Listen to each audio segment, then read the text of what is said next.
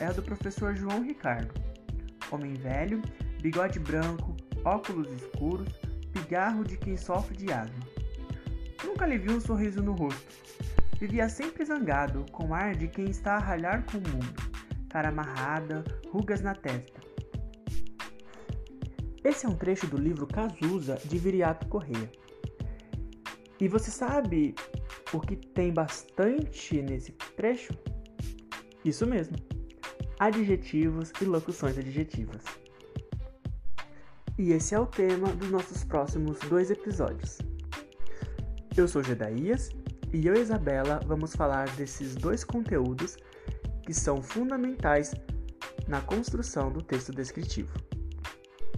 Vamos aos adjetivos.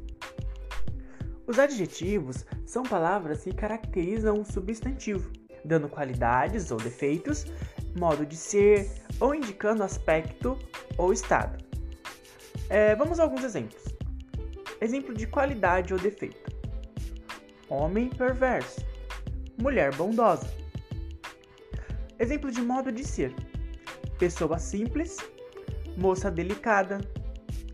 Aspecto ou aparência: céu azul, vidro fosco. E um exemplo de estado: casa arruinada, laranjeira florida. Você consegue ver a importância do adjetivo para o substantivo? Por exemplo, homem bondoso. Ele não é só apenas um homem, ele passa a ser um homem bondoso. Isso acaba trazendo para ele uma singularidade, porque em meio a tantos homens, ele é o bondoso. Essa é uma das importantes funções dos adjetivos. Transformar algo que poderia ser comum em singular, em único.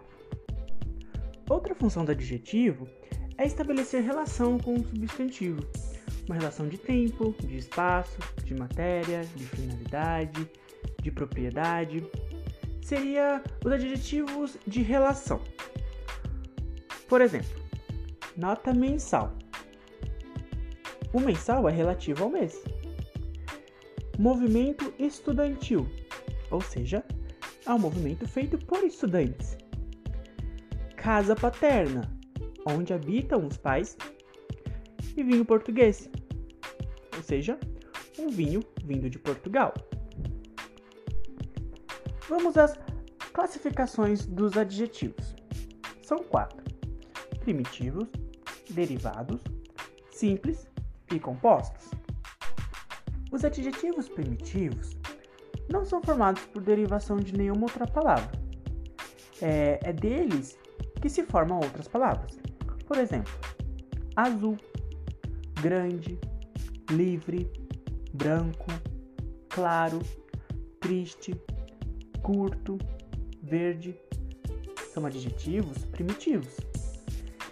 Então, os adjetivos derivados são aqueles formados por derivação desses primitivos.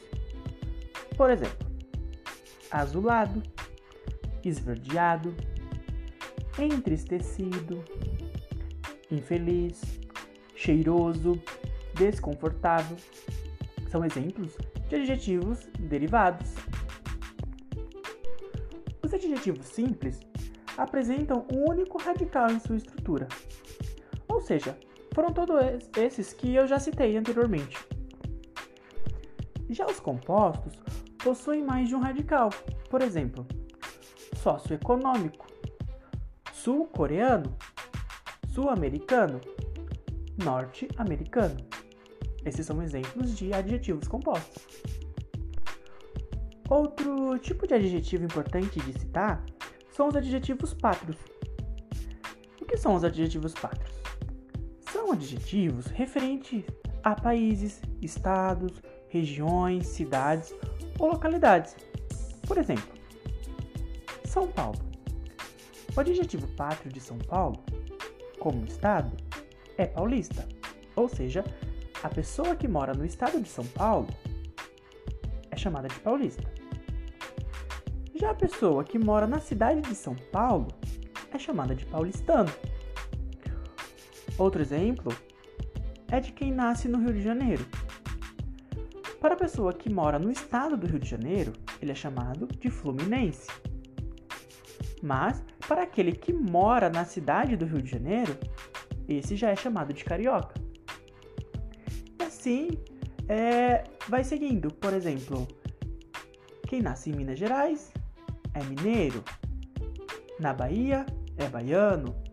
No Paraná, paranaense. Em Bauru, bauruense. Esses são alguns exemplos do que são adjetivos pátrios. Bom, pessoal, por hoje é só isso. Espero que tenham gostado e até a próxima!